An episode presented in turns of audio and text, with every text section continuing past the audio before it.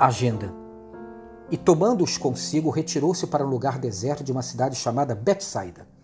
E sabendo a multidão, o seguiu, e ele os recebeu, e falava-lhes do reino de Deus, e sarava os que necessitavam de cura. Lucas 9, 10 e 11. Depois de um dia absurdamente estafante, Jesus e seus discípulos retiram-se para descansar. Tudo legítimo. Porém, ao chegar em Betsaida, há uma multidão sofrida os esperando. Jesus, diga bem, a contragosto dos discípulos, acolhe a multidão, fala-lhes do reino de Deus, de justiça e esperança e cura os seus enfermos. A compaixão venceu o cansaço. Sem compaixão não há família, nem amizade, nem comunidade, nem comunhão.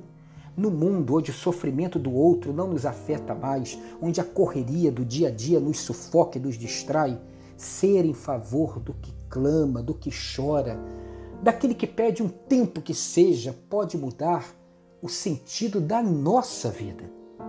Ter uma agenda flexível para o próximo, para quem está ao seu lado.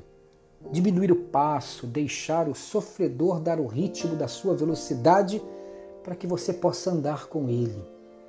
Para abençoar é preciso retardar o passo, para conviver é preciso diminuir a velocidade, para demonstrar compaixão é preciso ter interesse.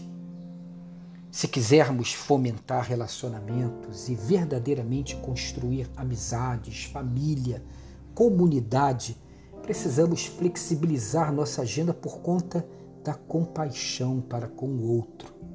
A gente precisa aprender a mudar a agenda em favor do outro. Tenha então um dia abençoado e abençoador no ritmo da compaixão.